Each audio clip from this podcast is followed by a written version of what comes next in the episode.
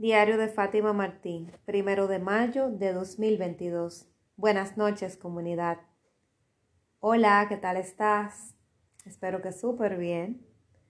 Buenas noches, querida comunidad. Hoy estaba indagando en los temas para grabar el episodio de hoy y este llamó poderosamente mi atención.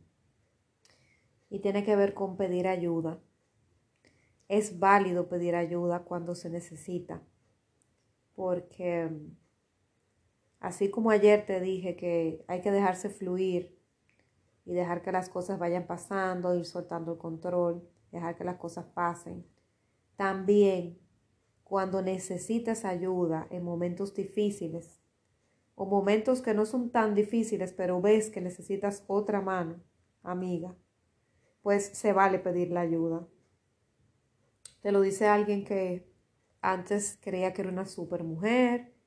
Eh, a mí yo no sé por qué, yo crecí como con el pensamiento de que, de que yo tenía que ser la salvadora, que yo tenía que ser la que ayudara a los demás y que mm, no era válido que yo le pidiera a otra persona ayuda, porque si no, dejaba de, de ser fuerte, autosuficiente, o sea, como que sentía que si pedía ayuda ya dejaba de ser útil ya me convertí en un inútil o no sé, o sea, como que había algo de debilidad en mí por pedir ayuda, entonces prefería hacerme la fuerte y no pedirla.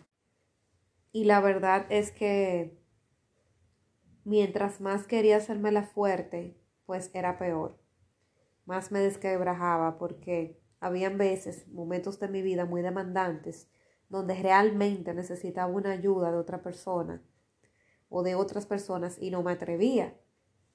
Entonces, al no pedir la ayuda, pues se me hacía más difícil salir del problema, se me hacía más difícil resolver o quedaba más agotada. O al final, lo típico, la persona decía, por ejemplo, si se daba cuenta que yo necesitaba ayuda y no, yo no la pedí, o se lo decía al final cuando resolvía, no, porque yo lo hice sola. Ay, pero ¿por qué no me dijiste? Porque yo lo hubiera resuelto, porque eh, yo conozco a fulano o porque yo tengo tal equipo que lo hubiera hecho más rápido, eh, no debiste hacer tanto esfuerzo, debiste decírmelo o yo estaba disponible. Bueno, el asunto es que no me gustaba dar, entre comillas, mi brazo a torcer. Sentía que estaba cediendo cuando pedía ayuda a alguien. Entonces, sin embargo, sí me gustaba que me pidieran ayuda, sí me gustaba que el otro acudiera a mí, de socorro, pero para yo pedir ayuda me costaba, o sea, yo siempre he pedido ayuda sin problema, con cosas, por ejemplo, cárgame ese botellón o cámbiale esa goma ese vehículo, cosas así, yo siempre he pedido ayuda, pero otras cosas más sencillas, yo no pedí ayuda. Y eso aplica para todo, o sea, aplica para que me carguen una compra, aplica para un consejo que necesito en un momento de dificultad o a veces hasta para, para desahogarme con una persona.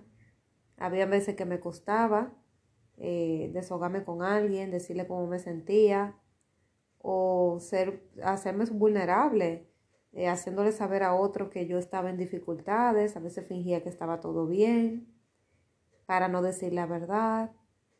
Em, y, y básicamente, o sea, no pedía la ayuda correspondiente y si estaba pasando por un momento difícil emocional, mucho menos. O sea, yo era de la que creía que si tú ibas a un psicólogo tú estabas loco, a un psiquiatra peor todavía. Eso del coaching yo ni conocía cuáles eran los coaches. Y la verdad que la primera vez que me planteé la idea de, ir a un psicólogo después de adulta, eh, ya fue en un momento de desesperación total. O sea, ya yo estaba eh, dispuesta a cualquier cosa y nada y no era positivo. Pero así, en ese extremo, en ese fondo, fue que yo decidí hacerlo. Pero créeme, si yo hubiera estado un poquito mejor, yo no lo hago. Yo lo hice como un método desesperado del último recurso, de que ya yo no daba más y decía, bueno, tengo que hacerlo porque si no, el resultado puede ser peor. Pero no porque realmente yo estaba convencida de querer ir. Yo sabía que necesitaba algo pero no sabía si iba a encontrar la ayuda que buscaba. Y finalmente fui, Al principio fue muy difícil, yo no me quería abrir, yo no quería decirle lo que me pasaba a esa persona, una persona desconocida, a contarle mis cosas íntimas. Se me hizo difícil, yo no cooperaba. ¿Y qué me dijo él? Me dijo, si tú no cooperas, no te puedo ayudar y no te puedo tratar. Tengo que cerrar esto, no podemos seguirnos eh, citando porque si tú no te abres, no te puedo ayudar. Entonces, si tú no colaboras, no hay forma de yo ayudarte. Entonces, luego me di cuenta de que tenía que abrirme porque era mi último recurso. Y si no era mi último recurso, si ya yo no lo hacía, pues yo estaba oficialmente ya tirándome al vacío y declarándome como que la guerra perdida. Entonces ahí a regañadientes decidí empezar a deshogarme, a hablar y a, y a dejarme ver. Y qué bueno que pude ir porque gracias a eso estoy aquí y estoy trabajando este camino, que estoy dejándote ver, o sea, estoy grabando estos podcasts para ayudar a otras personas en crecimiento personal, alguien que le pueda servir, cosas que yo hubiera querido que me dijeran a mí hace muchos años atrás.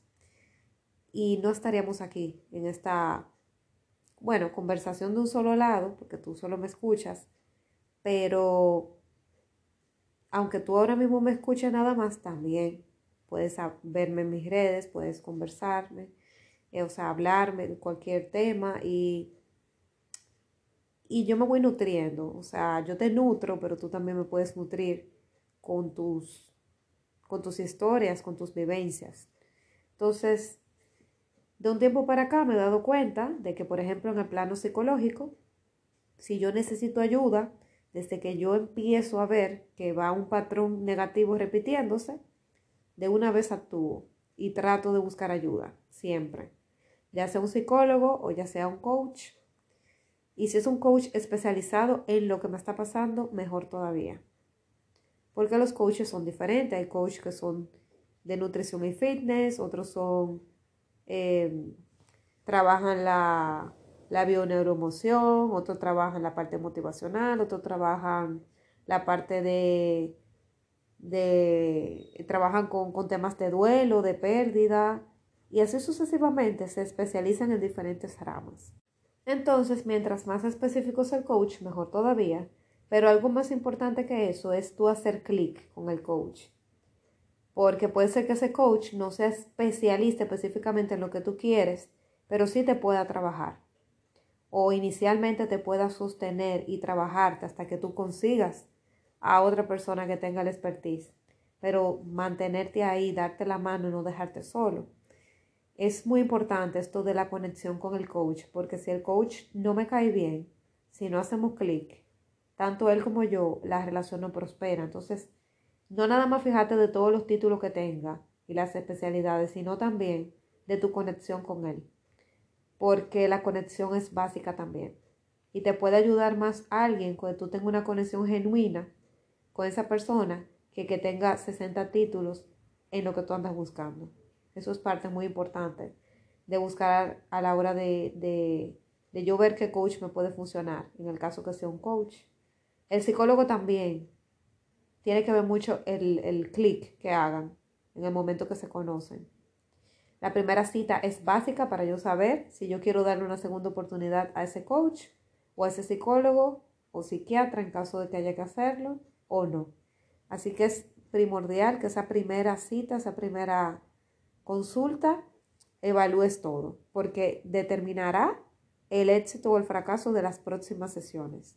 Entonces yo te exhorto, no que solamente te quedes conversando con la mejor amiga, el mejor amigo, desahogándote, sino también que busques ayuda porque resulta que tu amigo o amiga no va a tener la, los conocimientos que un profesional del coaching o un profesional de la psicología o ambos, porque cada uno te puede ayudar de manera distinta, pudieran tener, porque ellos tienen estudios, tienen prácticas, horas trabajadas, tienen mucha página para la izquierda, mucho conocimiento, mucha vivencia, diferentes casos, pero tu mejor amigo o amiga sabe de lo que él vivió o ella vivió, pero no es un profesional de, de esa área de la salud mental entonces, por eso No solamente vale con desahogarme con mi amigo, mi vecino, con mi mejor amigo, no.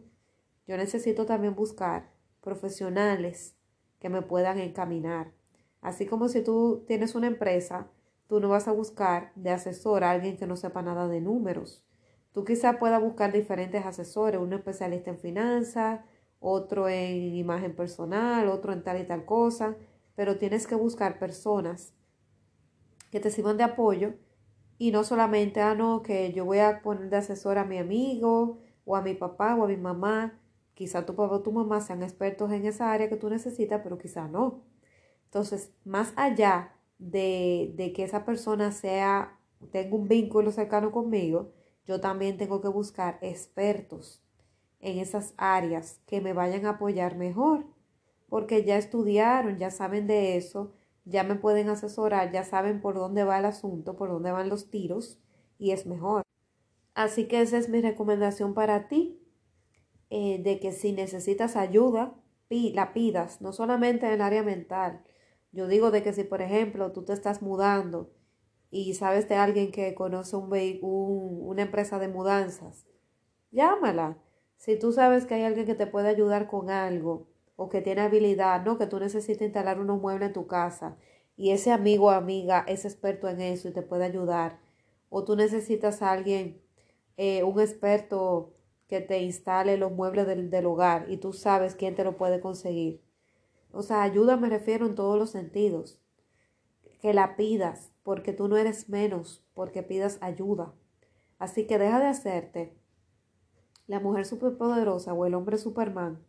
Y si tienes que pedir ayuda, pídela. No es que para todo en la vida vayas a pedir ayuda, porque también es bueno uno también hacerse un poquito independiente, ¿verdad que sí?